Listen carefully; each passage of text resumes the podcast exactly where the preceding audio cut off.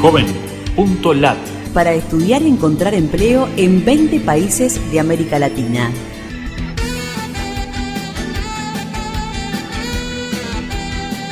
En el podcast de Joven Lat, llegando a las radios de América Latina y por redes sociales, estamos junto al contador Enrique Iglesias, secretario general iberoamericano hasta 2015, expresidente del Banco Interamericano de Desarrollo y ejecutivo máximo de la Comisión Económica para América Latina de las Naciones Unidas.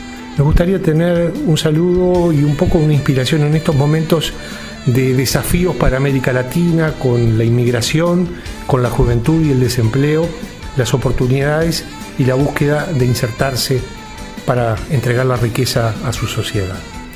Bueno, yo creo que todo esfuerzo orientado a tocar el tema de la juventud, sus oportunidades en un mercado de trabajo tan cambiante, tan variado y tan desafiante como el que tenemos, es realmente digno de, apoyo me parece que están tocando precisamente los desafíos fundamentales y estos se concentran en la juventud. Yo creo que hay que dar a la gente joven la oportunidad de trabajar, de formarse para los trabajos que vendrán y para eso todo lo que sea apuntar a la información es algo que debe ser bienvenido.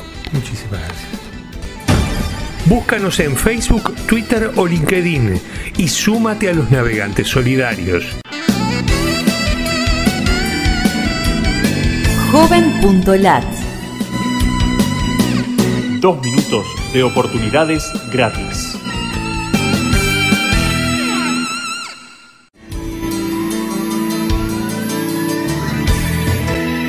De saludarte desde la Fundación Ganidar. Los navegantes solidarios buscamos en JovenLat servicios gratuitos para jóvenes latinoamericanos.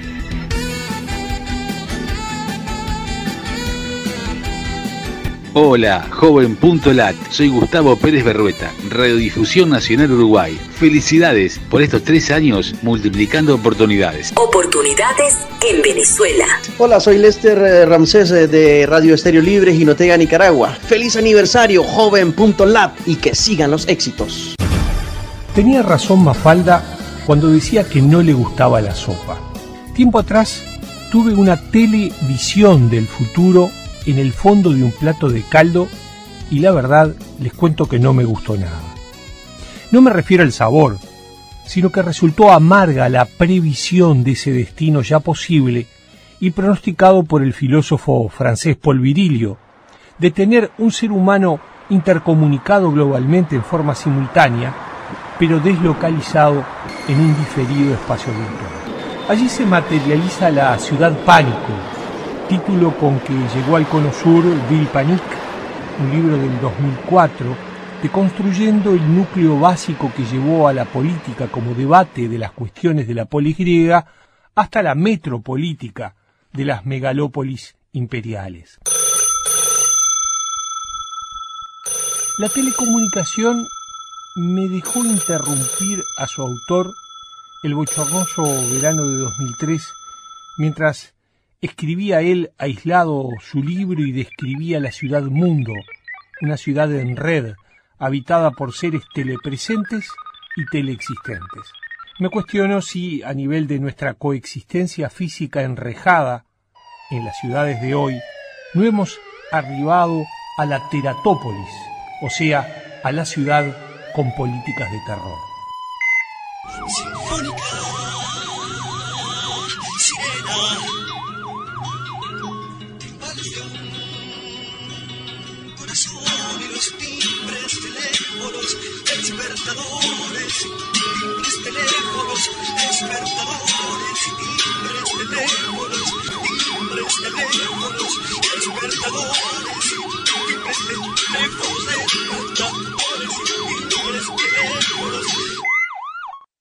Solo cuando conocí al tímido caricaturista argentino Quino en la Feria del Libro de Buenos Aires, fue que entendí por qué Mafalda aparecía una y otra vez en sus viñetas rondando un globo terráqueo, sobre el cual disparaba, envasados en globitos, sus dardos textuales aún vigentes a cuatro décadas de desaparecida.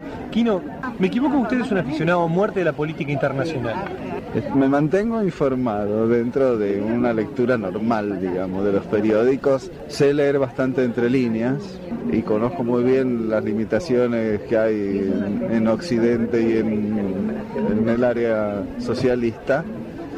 Y bueno, sí, hay que estar informado para hacer este trabajo. ¿Fue muy difícil también dibujar entre líneas en la época de la censura? Fue difícil porque inclusive dibujando entre líneas a veces a uno le censuraban alguna página. siempre cuando dibujaba militares, aunque yo me tomaba el trabajo de hacerlos con uniformes del siglo pasado, pero no. Igualmente eran militares y no se podían hacer. ¿Cuáles temas cree usted que son los que más afectan o que más le interesa a la gente y por lo cual se ve trasuntado de su creación? Yo creo que lo que más hago sin yo mismo darme muy bien cuenta es la relación de débiles y poderosos. Puede ser dentro de un matrimonio, dentro de una oficina, no importa el, el ambiente, pero el tema por lo general es ese y supongo que a la gente también le interesa siempre eso.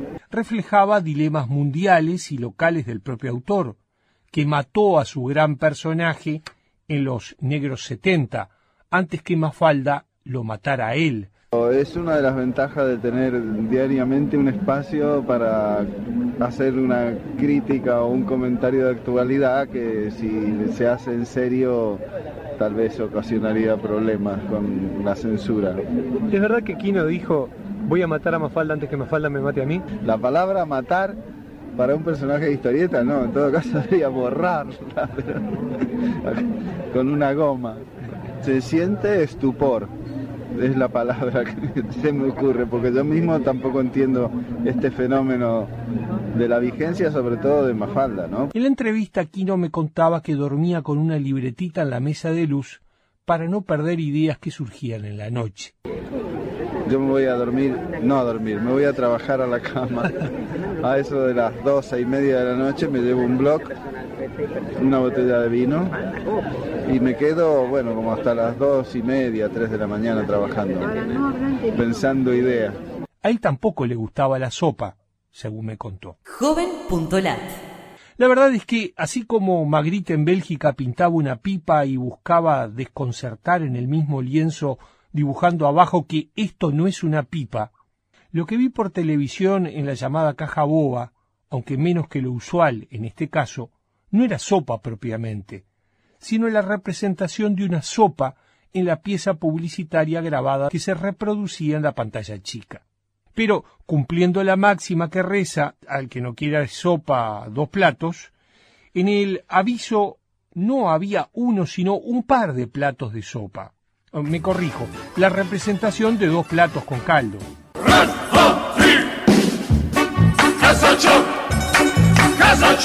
Solo que uno estaba sobre la mesa del comedor donde la protagonista, desde algún lugar de las Américas donde se habla castellano, se había citado a cenar con el otro protagonista con cierto aire a familiar de Vladimir Putin, porque estaba en Moscú y se parecía mucho al actual presidente ruso. Por eso, en la punta opuesta de la mesa, en vez de situarse sentado de cuerpo presente el otro comensal, había instalado una pantalla plana que reproducía al amigo bio virtual ruso, tamaño natural, con su otro e idéntico plato de sopa, apareciendo proporcional en la imagen del aparato de ella dentro de la imagen de mi aparato televisivo. Se representaba así, sin necesidad de efectos especiales dignos de Matrix, los efectos espaciales de una de las profecías de Virilio en la bomba informática, uno de sus libros. La pantalla de la computadora se transforma en la del televisor y viceversa, mientras que su formato plano tamaño natural suple a la ventana para completar el corte de nuestro último cordón umbilical con la realidad exterior, a la que se accedía por contacto visual directo a través del vidrio enmarcado en la pared. Vi en ese spot publicitario el vivo retrato del futuro pronosticado por este urbanista y accidentólogo francés Paul Virilio, la evolución de la telecomunicación del siglo XX a la telepresencia mediante teleconferencia, como esta escena virtual de sopas vía satélite, hasta llegar a la teleexistencia. Ni el capitán Spock se imaginó alguna vez que la teletransportación que hizo famosa a la tripulación del Enterprise en los años 60 iba a llegar antes que los protagonistas de esta serie pasen a mejor vida. Teletransportación es llevar un cuerpo de un lugar a otro vía remota, ¿no? sin, sin moverla físicamente, sino uh, que desaparezca acá y aparezca en otro sitio. La noticia ha llegado desde Austria, donde un grupo de científicos liderados por Pinko Lam de China, John Chirac Sasturain de Alemania y Rainer Blatt, profesor de la Universidad de Innsbruck, ha dicho: Hemos teletransportado sin problema alguno partículas masivas de un átomo. El siguiente paso será ya no una partícula, sino un grupo de partículas. El siguiente, un átomo. El siguiente, moléculas. El siguiente, grupo de moléculas hasta llegar a algún sistema orgánico, ¿no? Y después ya pues algo mucho más grande, hasta llegar a transportarnos nosotros, ¿no? El experimento está basado en la física cuántica, se ha realizado en un laboratorio de Austria y ha logrado mover varios átomos a más de un metro de distancia sin que se alteren sus propiedades físicas. Sin apurarnos a que creamos o no en las investigaciones en curso sobre la teletransportación, aún en ciernes, ni sobre los hologramas tipo Guerra de las Galaxias, Paul Virilio nos habla de los ya existentes trajes y cascos de datos, que son mucho más que herramientas para introducirnos en una realidad virtual que reproduzca la ficción sensible de un videojuego sofisticado.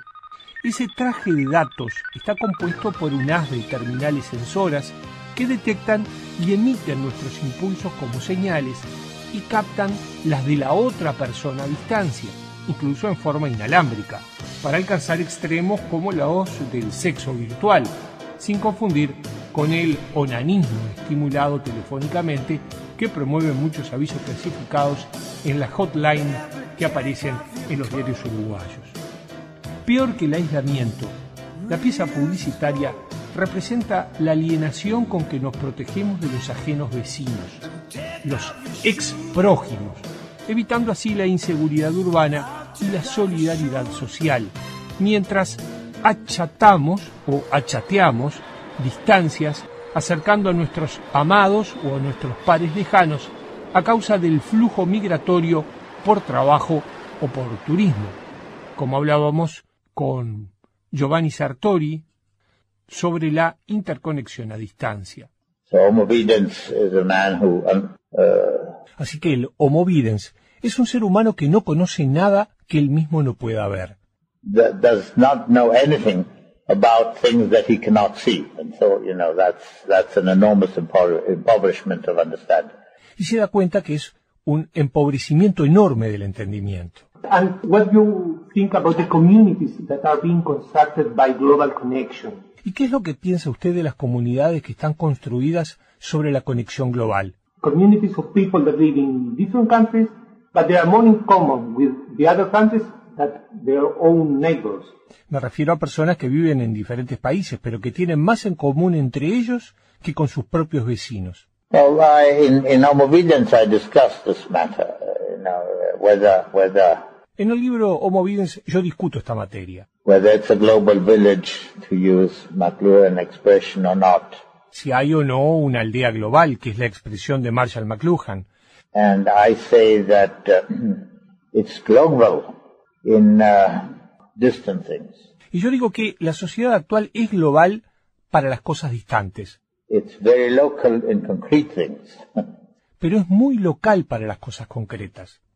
So we have a schizophrenic kind of, of, of pattern here. Por lo que tenemos una especie de patrón esquizofrénico de conducta. Joven.lat Son todas compensaciones precarias a la no convivencia. Pero, de avistar las consecuencias psicológicas en este ser humano aislado en forma física y en forma virtual por medios digitales que le reconectan interpersonalmente en lo familiar, en lo amistoso o en lo laboral, sea el teletrabajo, que deslocaliza y desterritorializa, deberíamos pasar a prever las consecuencias en la sociedad y en el flujo de las relaciones de poder que condicionan las decisiones públicas. Oportunidades Chile. Amigas, amigos de Joven.lat, desde Coronilla FM, Chui, les saluda Rubén Pérez en este aniversario y les deseamos muchísimos éxitos. Oportunidades desde México. ¿Qué tal? Mi nombre es Carolina Zaval. Un beso grande para Joven Lat en su cumpleaños, que es el programa musicalísimo al aire. Supimos entrevistar y difundir este gran trabajo que hacen. Beso grande para todos. Oportunidades El último libro de Paul Virilio que llegó a nuestras costas trae las primeras presunciones sobre un cuarto paso en la evolución de la democracia occidental, contando desde el animal político, el zoón politicón de Aristóteles, partícipe de la democracia aristocrática en el ágora de las ciudades-estado griegas, al ciudadano representado indirectamente en el Parlamento de las repúblicas o monarquías constitucionales de los estados-nación, posteriores obviamente a la Revolución Francesa. Y ese Homo Videns de Giovanni Sartori, el espectador consumidor de la democracia de masas, cuya relación con su representante es mediada por la emoción de los talk show, de los shows de conversación, en el debate televisivo de lo público, cuestionado por el mismo Pierre Bourdieu en su libro sobre la televisión, este sociólogo francés. No era lo peor. Aún queda la democracia plebiscitaria del televoto, por SMS o por correo electrónico, prefigurada en los comicios incontrolados, pero con la ilusión de ser en vivo, en las galas eliminatorias de la telebasura, donde bailamos por un sueño que es el de Gran Hermano. Eh, los dejo con mucho dolor, de verdad. Estoy viendo a uno de ustedes va a ser el ganador. Disfruten este, disfruten este juego, chicos. Disfruten este momento de verdad. Maravilloso esto que les está pasando. De verdad. Van a valorar lo que hay afuera, de verdad, lo van a valorar. Van a valorar a los viejos, a los hermanos. Vos, ¿sabes todo, sé con todo lo que vas a salir acá adentro, todo lo que aprendés acá adentro. Aprovechenlo, chicos. De verdad se lo digo.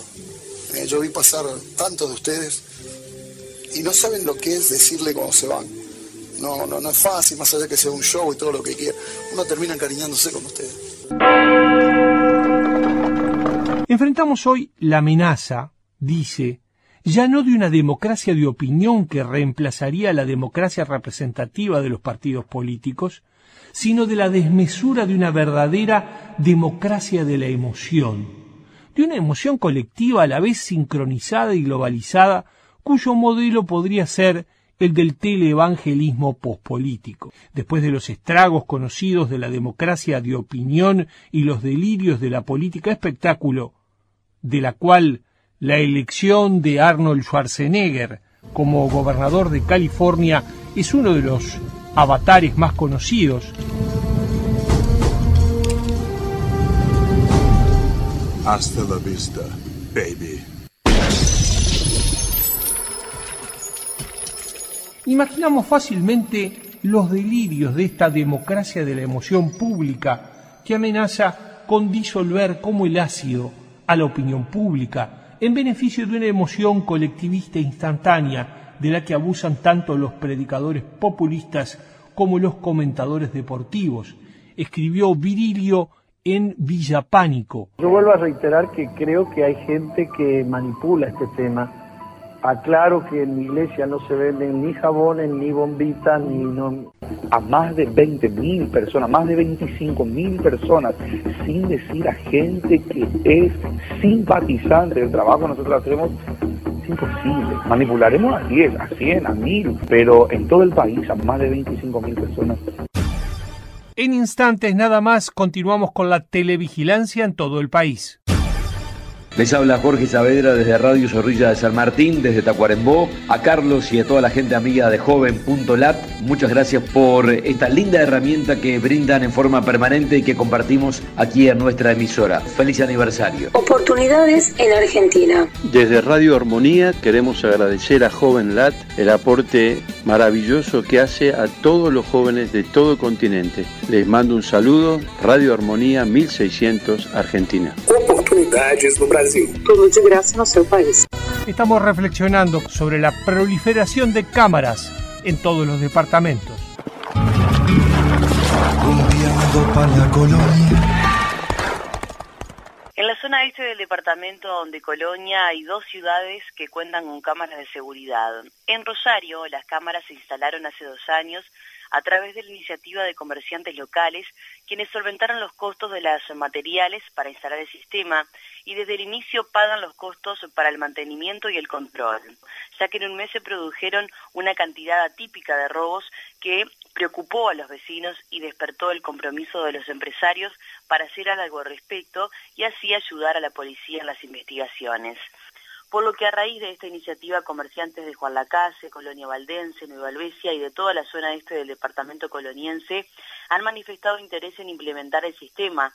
La inversión para este proyecto fue de 22 mil dólares y consta de cámaras, monitores y varios elementos técnicos para el montaje de una central de monitoreo que funcionará en la seccional quinta de la ciudad, para la cual el Ministerio del Interior designó a tres policías para realizar el control.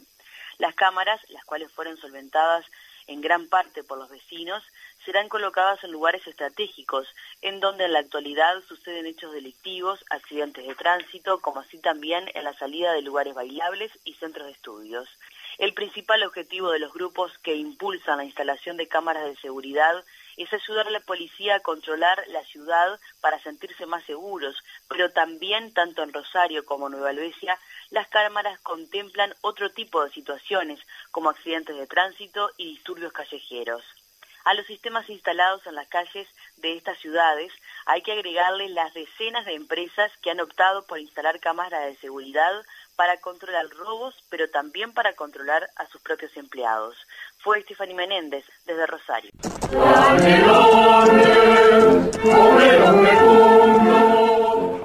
Cámaras de videovigilancia en los cementerios. Los cementerios de Las Piedras y Pando, en estar vigilados por cámaras de seguridad de alta definición, debido a los hechos vandálicos y de robos constatados en los mismos. Según el director de Necrópolis, Luis Pimienta, la idea es extenderlo al resto de los cementerios del departamento de Canelones. La instalación de 16 cámaras de alta definición en cada una de ellas, lo cual va a estar monitoreada la necrópolis las 24 horas desde la oficina del cementerio, pero también desde el propio municipio. O sea que eso nos va a dar un alto nivel de seguridad en caso que ocurran hechos, eh, nosotros podamos saber quiénes son, ver los responsables y también ver aquellas cosas que pueden suceder no solamente por la noche, sino también por el Néstor Rodríguez desde Canelones. Joven.lat en 20 países de América Latina. Medios del Cono Sur se hicieron eco de la advertencia a la política que llegó a nuestras librerías desde el terreno de la filosofía, tan despreciados por quienes parecen creer que reflexionar es perder tiempo y leer a los que lo hacen es una pedantería intelectual para quien le falta algo útil que hacer. Un célebre predicador protestante del siglo XIX, inquirido sobre cómo podía encargarse de tantos asuntos al día y a pesar de ello dedicarle una hora cada mañana a arrodillarse para orar o rezar, contestó irónicamente que si no le dedicara una hora cada día a orar, no sé cómo haría con mis obligaciones en lo que queda del resto de la jornada. Lo mismo sucede con el aprendizaje de los rastros sobre el futuro que se hallan en las huellas dejadas por los pasos pisotones y caídas de nosotros los seres humanos. Si el periodista no dedica tiempo a quienes le pueden proveer esas pistas, de nada le valdrá un día de 48 horas, ni ocho agencias de noticias, ni Google entero, con el fin de entender el presente en su acepción densa de tendencias y mentalidades, tomando accidentes y coyunturas apenas como emergentes. Como en la colina de la deshonra, ¿se acuerdan de aquella película? Así los periodistas subiremos y bajaremos a los Sísifo hasta el cansancio, llenando y vaciando mecánicamente bolsas de arena, emitiendo datos y noticias sin contexto en donde ubicarlas. Cuando era joven, un conocido periodista del área gubernativa era conocido en su diario como el pájaro bobo. No sabía lo que llevaba, no tenía contexto para evaluarlo, se lo tenían que decir los jefes y él iba y lo escribía. Mauro Fabi, de Le Monde Diplomatique, considera al libro Ciudad Pánico del cual estamos hablando como una suerte de reportaje de la catástrofe, donde el devenir histórico tradicional se sustituye por el eterno presente de la inmediatez, en una era de la comunicación estática y o histérica. Todo acontecimiento resulta descontextualizado, en el marco de una mundialización que es contemporánea de la modelización, en el sentido que hace referencia directa a la estandarización de los comportamientos y de la sincronización de las emociones. El filósofo concluye que estamos dominados por el miedo y el pánico a la inseguridad antes que por un sentido de deber hacia nuestra nueva e insólita ciudad-estado. Este pánico anula el lugar de la reflexión y los medios participan y se hacen cargo, no ya de la demanda de reflexión colectiva, sino de una demanda de emoción colectiva. Retomamos uno de los temas más comentados del fin de semana tras conocerse imágenes de una brutal golpiza que causó la muerte de una perra indefensa en la ciudad de Nueva Palmira. La palabra de la, del adolescente de tan solo 13 años. Exactamente, ¿qué fue lo que pasó? ¿Qué se te cruzó por la cabeza cuando, cuando hicieron lo que hicieron? Y no se me cruzó nada, lo hice de tipo inconscientemente. ¿Cómo fue ese día? Horrible. Este, estábamos en la placita de acá enfrente, vimos al perro y me dice, vamos a matar al perro y no sé qué y fuimos hasta la casa. ¿Ese fue un amigo tuyo el que te dijo eso? Sí, fue un amigo. Fuimos hasta la casa, agarró un palo tipo madera, cinta industrial de trabajo, de la gris, y lo de fardo. Envolvió la cinta en un palo para que no pierda el pegote. Llevamos al perro hasta una casita. Ahí yo me estaba arrepintiendo, no quería hacerlo. Con insultos y palabras ahí me convenció. ¿Por qué lo hiciste? No sé, lo hice inconscientemente, como que si no pensé ni nada. Y fui sacó la cinta del palo, le tuve que tener el perro antes de que entre el video y todo eso, para que encita el perro, y lo dejó ahí, adentro de la casita, y lo intentamos meter adentro de una bolsa. Y después, y agarré el palo, le pegué, y después me fui de cena porque no me gustó para nada. Lo que sucedió es una muestra de cómo en esta sociedad estamos pasando todos los límites y vamos a una forma de convivencia que está asignado por ese traspasar los límites. Estado que al entender del ministro también tiene que ver con la difusión y el manejo de la situación en los medios de comunicación. Entonces, si todos traspasamos los límites, bueno, no se puede después reclamar que uno no los traspasen y otros los traspasen. Tendríamos que empezar por tener un criterio mucho más ético de cómo se manejan las cosas, porque para mí lo que sucedió es lamentable. Muchas veces planteando que se quiere evitar la difusión tan profusa, anunciando esto yo no lo quiero hacer, no lo voy a hacer, eh, ojo que tiene, y me lo muestra, ayuda a que se sigan pasando los límites. El fallecido dirigente político Hugo Cores, titulando Para no ser una democracia de balconeadores, fue el primero que trajo al debate de Uruguay, como dice Paul Virilio en un libro reciente citaba Cores, en las sociedades modernas frente a la inseguridad y el miedo, apostar a la razón, al debate y la persuasión parece un empeño casi quijostesco. Así se impone lo que, en mi caso, va por mi cargo, llamo la teratopolítica, del aislamiento del amedrentado. Estamos hablando de la política del terror. de asustar, retrayendo al ciudadano del ágora de la plaza amenazante. La teratología es el estudio de las anomalías y las monstruosidades en los organismos, que también muchas veces tienen las sociedades. Y mientras esperamos las reacciones, doy fe que los acontecimientos políticos, económicos, sociales y culturales del nuevo milenio no han hecho otra cosa que confirmar los ocho libros anteriores que hemos podido leer y subrayar hasta el cansancio de Paul Virilio, antes de poder hablar apenas unos minutos con él, y una carta que nos enviara donde directamente no tenía tiempo para contestar nuestras preguntas. Aún paradójico, el autor muchas veces se debe alejar del mundo para acercar mejor su lente, describirlo con distancia y repensarlo en profundidad. Pero lo pronosticado por él, por Paul Virilio, que no sucedió aún, seguramente sucederá más tarde o más temprano, si nos atenemos a sus antecedentes, a su conocimiento y a todo lo que se ha cumplido de lo que había pronosticado solo como reflexión. La pérdida de la intimidad y las libertades en manos de la violación de las comunicaciones, excusada en la lucha antiterrorista, le lleva a predecir que mañana el Ministerio del Miedo dominará desde lo alto de sus satélites y de sus antenas parabólicas. Dominará el Ministerio de Guerra ya caído en desuso, con sus ejércitos en vías de descomposición avanzada. La denuncia es que yo recibí hace menos de una hora de un funcionario de un país una lista con más de 100 nombres, con los correos electrónicos y las claves de esos correos. Lo que decidí hacer es fotocopiar los nombres de los funcionarios, miembros del gabinete, miembros del Congreso. Son más de 100 nombres, y donde mañana también voy a ir a la justicia y que la justicia haga lo que crea correspondiente. A partir del gobierno argentino, ¿cree que se deben replantear la seguridad interna de sus comunicaciones?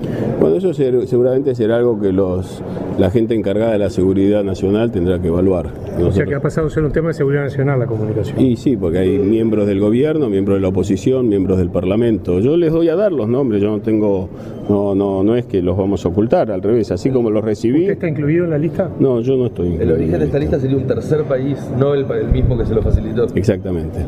Los mismos satélites que sirven para tomar juntos la sopa a distancia son los nuevos caballos de Troya que transgreden las murallas de nuestra casa, de nuestra actual fortaleza, como regalo integrado a los instrumentos de comunicación, sean computadoras, tablets, modem, ADSL, celular, cable, teléfono, fax, DirecTV, pero que nos exponen a que extraños metan la cuchara en nuestra vida, en nuestro plato de sopa, aunque nos sintamos muy seguros con guardias privados, porteros eléctricos, cámaras de seguridad y rejas a control remoto.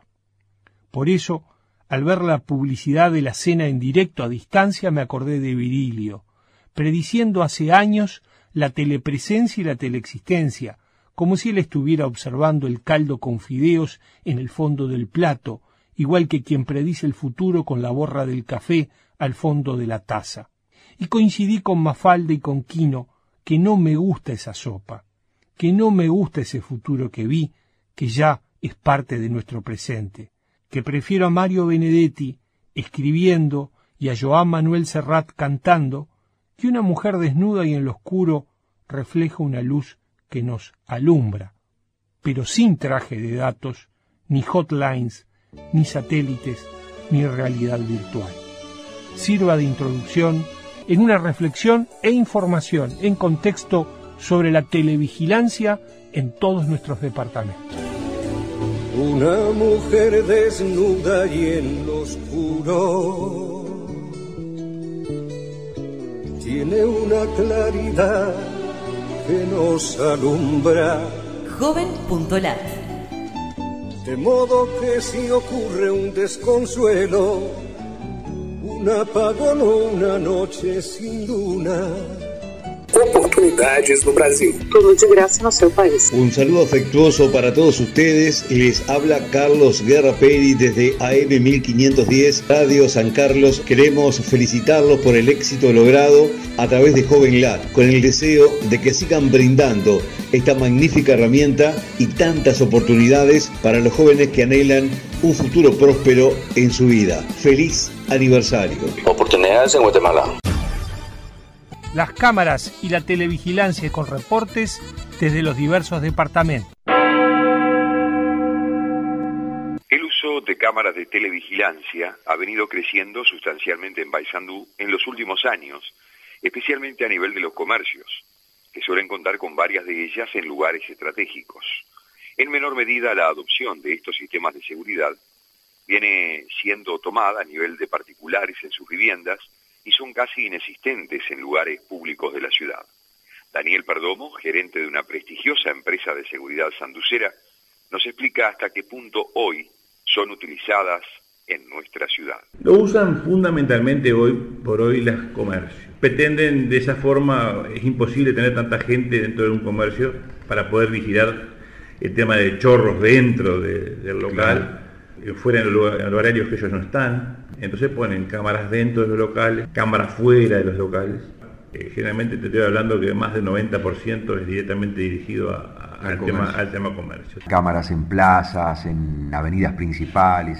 Para eso tenés que tener una mesa de una mesa central, como hay en Buenos Aires. Vos viste que en Buenos Aires todo monitoreado, pero tenés gente que está atrás de un monitor mirando y observando, pero con cámaras de una alta tecnología, esa alta tecnología siempre lleva a, a un alto costo. ¿verdad? Cámaras que vos podés colgar de un lugar, una cámara de 360 grados, con zoom, con un montón de cosas que valen miles de dólares. Sería ideal tenerlos acá en la Plaza Artiga, en la Plaza Constitución, en, en un montón de lugares, tener ese tipo de tecnología. No solamente el gasto inicial, sino también el recurso que tenés que tener de, de funcionarios. Y hay cámaras en distintos lugares. El tema es que también está propenso también a que se rompan, ¿no? O la ropa, vos venís, ves una persona que viene capuchada y no la vas a poder identificar, venir, le tira un chumbo y chapo, hasta luego.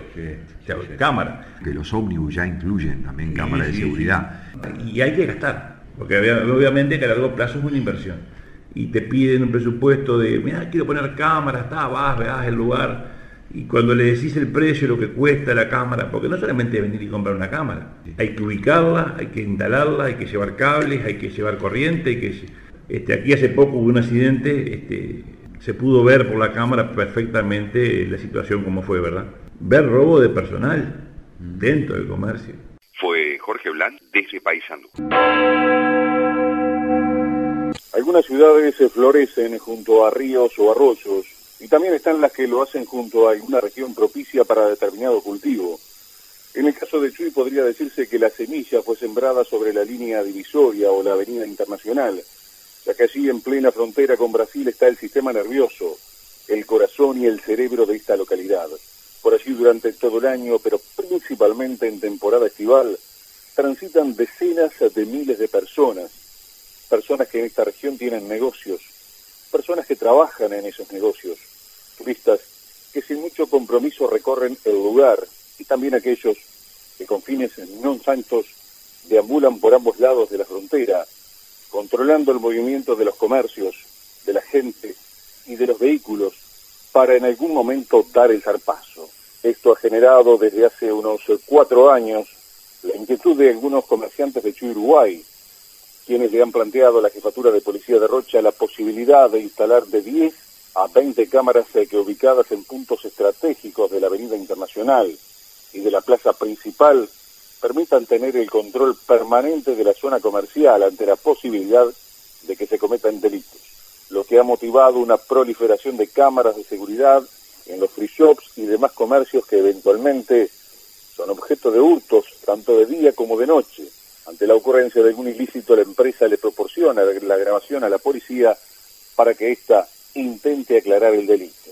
Y a cada nuevo comercio que abre sus puertas en el centro, como un molusco adherido a la embarcación, surgen las cámaras que de alguna manera le proporciona cierta sensación de seguridad al comerciante que ve como cada vez la paz y la prosperidad de su negocio depende de los fríos ojos que todo lo ven, pero no siempre todo detectan. Fue Rubén Pérez desde Chuy. Te agradecemos que se haya venido tempranito a Mario Bardanca porque estamos hablando de violencia en el deporte, pero llegando a los extremos a veces del riesgo de vida. Las cámaras están mal utilizadas o voluntariamente mal utilizadas. Supuestamente tenemos cámaras que nos ven hasta un grano. Sí, ahora sí, pero ¿qué pasa? El sistema no está afinado y las cámaras están desde hace muchísimo tiempo y en determinado momento borraron todo lo que había porque no quedaba espacio para seguir grabando. Entonces, ¿qué hicieron con todo ese material? No hay un archivo, no hay una referencia, no hay una identificación. Más allá de las limitaciones, me parece que, que falta criterio. Joven.lat. Desde Radio Internacional de Rivera les saluda Joven Lat Margarita Silva. Un fuerte abrazo a todos. Oportunidades en Colombia. Oportunidades en Paraguay. Hola, ¿qué tal amigos de Joven Lad? Les envío un cariño muy grande. Feliz aniversario. Aquí un navegante solidario, Robert Santurio, desde la 91.7 FM Cadena del Sol de la ciudad de Rocha. Como en la película Moscú no cree en lágrimas, pese a una misa de 30.000 personas contra la violencia que se comió 1.300 vidas en los primeros cuatro meses de 2007, me acuerdo de Río de Janeiro y podría decirse que Río tampoco cree en rosas. Esas 1.300 rosas en el Jardín de la Muerte de la arena de playa Copacabana mediáticamente buscaban sensibilizar a la millonaria audiencia sin ir a la causa, la antinatural de la vida urbana, la indefensión del excluido ante el criminal que domina su feudo. O que le da medios que legalmente no podría granjearse, junto a la indefensión del incluido, que haya un Estado sin medios para darle seguridad en todo su territorio. No es que Río sea tierra de nadie, sino que hay señores de una parte y organismos no gubernamentales del delito de la otra que dominan favelas y áreas de la ciudad maravillosa llena de encantos mil con 12 millones de viviendas en su zona metropolitana, razón por la cual ahora preocupa a nivel internacional. Me acuerdo de Michael Jackson que llegó en los 90 a Salvador Bahía y a Río de Janeiro para grabar dos videoclips por lo que estábamos allí para cubrirlo. En la base de la playa Duleme, playa inmediata a Copacabana, el ídolo se burlaba de la marcha marcial de los militares, jugando con el bastón de choque que quitó a uno de ellos. No tuvo igual ocurrencia cuando trepó al morro de Doña Marta, una favela pobre sobre una encrespada altura donde descansó en la vivienda del señor del crimen local, exactamente Michael Jackson, con quien su producción negoció previamente el salvoconducto para entrar, filmar lo que le permitiera el mafioso y pagar por su servicio.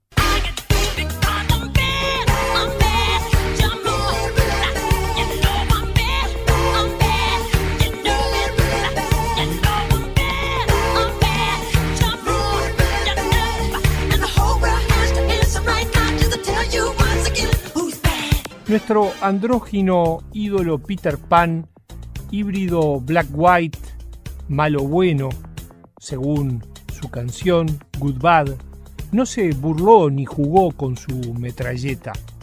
Había un gobierno con poder formal en esos momentos en Brasil y otro con el poder real en su zona. Más abajo, en la avenida Atlántica de turismo sexual playero y el carnavalesco Zambódromo for Export, que se vende como paraíso al primer mundo, las dos fuerzas convivían en equilibrio. Pero a Luis Ignacio Lula da Silva se le ocurrió ejercer su facultad de gobernar todo el territorio, quebrando un status quo donde señores del delito estaban seguros dirigiendo su negocio por celular, incluso desde la celda, custodiada por su corte, mientras garantizaban a los gobiernos estaduales paz en la zona turística, mientras sus feudos no fueran invadidos por efectivos militares, que solo entran en convoy como las fuerzas de Estados Unidos en Bagdad disparando a fuego y metralla, con efecto pobre como refleja la película Ciudad de Dios, nombre de favela, que muestra en realidad lo que preveía el cómic Sin City, Ciudad del Pecado, hecho film por Robert Rodríguez. Así se produjeron en dos décadas las llamadas Arrastown, donde los peones de criminales bajaban a arrasar las playas, asaltando o matando a turistas, con perjuicio grave a las arcas estaduales que viven del turismo y que solo gastan al atestar de peces chicos las cárceles. Bloquear la comunicación de capos desde los penales llevó como represalia ataques de bandas a comisarías para mostrar su poder más allá de la frontera, lo que reafirmaba la inseguridad de una sociedad sitiada tras rejas, alambrado eléctrico y guardias privados, mientras gerentes van al buffet con helicóptero para evitar los secuestros. En la oscuridad sin ojos, sino para el otro, dos enamorados, en plena luna de miel, cubríamos abrazados el breve trayecto desde Playa de Ipanema. La intuición femenina advirtió que éramos seguidos, así que aceleramos para distanciarnos sin éxito de un atracador que revelaba efectos de droga al dudar ante la pareja extranjera. A la amenaza con arma blanca, solo exhibida, le tiré un manotón de billetes que tenía en el bolsillo del pantalón, unos 100 reales, según creía, mientras huíamos hacia el garage del hotel. Tras dudar, el asaltante nos persiguió al estacionamiento donde un funcionario valiente y sin armas lo hizo salir. Apaciguados los nervios de la recién casada, pongo una mano en el bolsillo de la camisa y encuentro el billete de 100 reales. Por error le había dado solo cuatro reales que tenía en el otro bolsillo. Seis años antes, al conocernos en esa maravillosa ciudad, venía de ser asaltado por tres jovenzuelos bajo puentes sombríos, yendo en micro del céntrico barrio Tijuca a Playa Copacabana, a donde alquilábamos apartamento en la avenida Nuestra Señora de Copacabana. La Virgen que da nombre al barrio y a la avenida llegó a la capilla originaria anterior a la erección de la zona con el nombre de la localidad boliviana de maravillosos atardeceres junto al lago Titicaca. De allí fue traída la ciudad dominada por el Cerro Corcovado, el Jorobado, traducido al castellano, con el imponente Cristo Redentor de brazos abiertos. Mirando desde ese privilegiado balcón a la gran laguna, la Rodrigo de Freitas, reflexionaba con ella que acababan de cobrarme una especie de impuesto informal al turista que disfruta de dicha naturaleza y urbanismo por parte de alguno de sus lugareños que no tienen el mismo derecho que los extranjeros de paseo. Ladrones de bicicletas en un juego de equilibrio con ladrones de esperanza, que no generaban oportunidades desde el gobierno formal para evitar al poder no gubernamental que allá por los 90 prometía despojos a cambio de su complicidad y ayuda. La mitad del mundo vive en zonas urbanas y aumentará 2% al año, lo que agrava roces en Latinoamérica con 42% de las muertes globales por arma de fuego. Tras 21 millones de habitantes de México en el Distrito Federal, viene Sao Paulo, que pasó de 250.000 almas en 1900 a 17 millones de almas al comenzar este milenio, 5 millones solo en barrios obreros, sobre 8.000 kilómetros cuadrados, que es la mayor aglomeración de América del Sur, que triplica la densidad de París, con un 20% de su gente en favelas que exhiben la desigualdad entre ricos y pobres, señaló el fotógrafo francés Jean Arthus Bertrand en su exposición de gigantfotografías globales que se mantuvo durante meses en la costanera de Montevideo, las terrazas de los espaciosos pisos residenciales que dan a la rambla de la playa de los Positos servían de telón al levantar la vista de la agobiante toma vertical paralela sacada a apilados ventanales cuadrados sin balcón, idénticamente tapados por cortinas, en un edificio del cinturón de Sao Paulo, ilustrando contundentemente la sensación que Bertrand definía como malestar social. Un millón de personas llegan a las ciudades cada semana en nuestro planeta, que acumula mil millones de terrícolas en barrios pobres, idéntico malestar vía en Río de Janeiro que en barrios parisinos de inmigrantes que periódicamente eruptan lava de su volcán, quemando autos y derramando fuego sobre el nudo gordiano de las megalópolis engordadas. Los que no pueden desatarlo desde abajo optan por derretirlo o cortarlo, como Alejandro Magno. El desafío magno, o sea, el desafío grande de desatarlo desde arriba por las buenas o cortarlo por las malas, lo aceptó Lula antes de irse del gobierno y pasárselo a Dilma Rousseff, pese al doble filo de entrometer a soldados federales en la seguridad interior. Oficiales fueron recibidos a balazos en Copacabana al apresar a narcos de la favela Pavociño en un cerro a tres cuadras de la playa, mientras medio centenar de sicarios del Comando Vermelho, la mayor mafia brasileña en ese momento, invadía las zonas de su banda rival. En la Universidad Federal de Río de Janeiro, la escritora Paula Sibilia analiza el efecto de la era industrial de la sociedad disciplinaria que sometía a la normalización de la policía, la cárcel, el servicio militar, la escuela, la fábrica y el hospital, donde la masa es formateada por biopolíticas. La tecnociencia nos promete una era digital de sociedad controlada con televigilancia, pero lo orgánico, la vida, se sigue revelando, según concluye ella en El hombre posorgánico, publicado por el Fondo de Cultura Económica en el año 2005. Denis Misne, del Instituto Brasileño Souda Paz, denunció la violencia urbana y el descontrol de las fuerzas de seguridad lo que conforma una situación de tal gravedad que, como mínimo, merece una reflexión a fondo.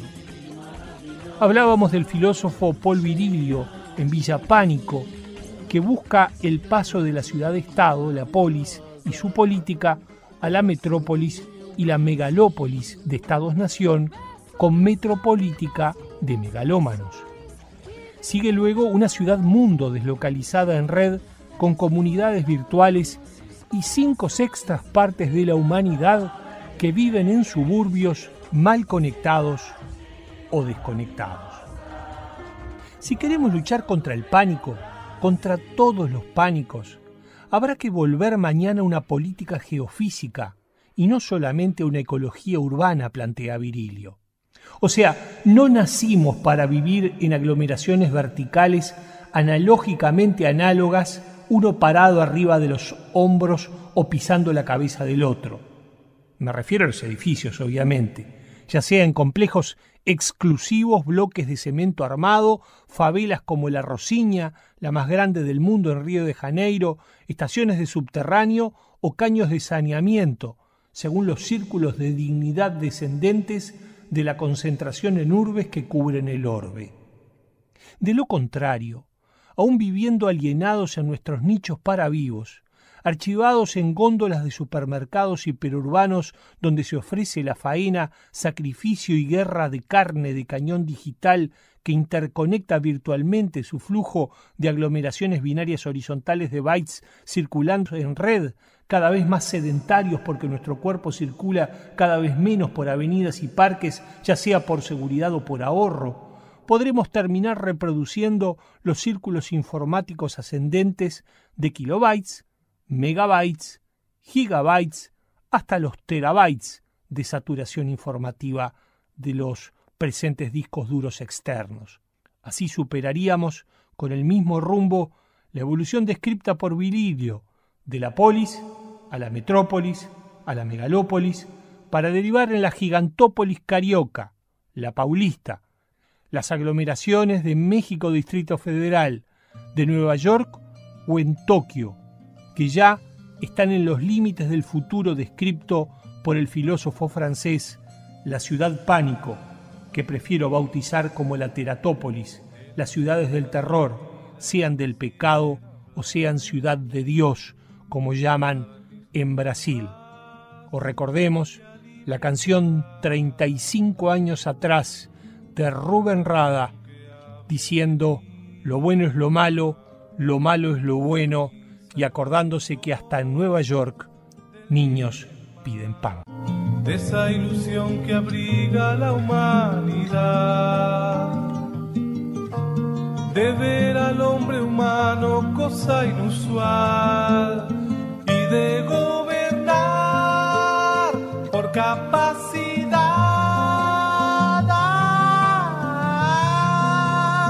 sin coparse mal. comenzamos a despedirnos. Hoy nos dedicamos a la televigilancia, el paso de la sociedad del disciplinamiento a la sociedad del control.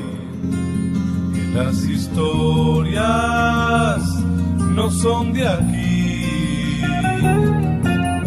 esto viene de lejos de tiempo atrás.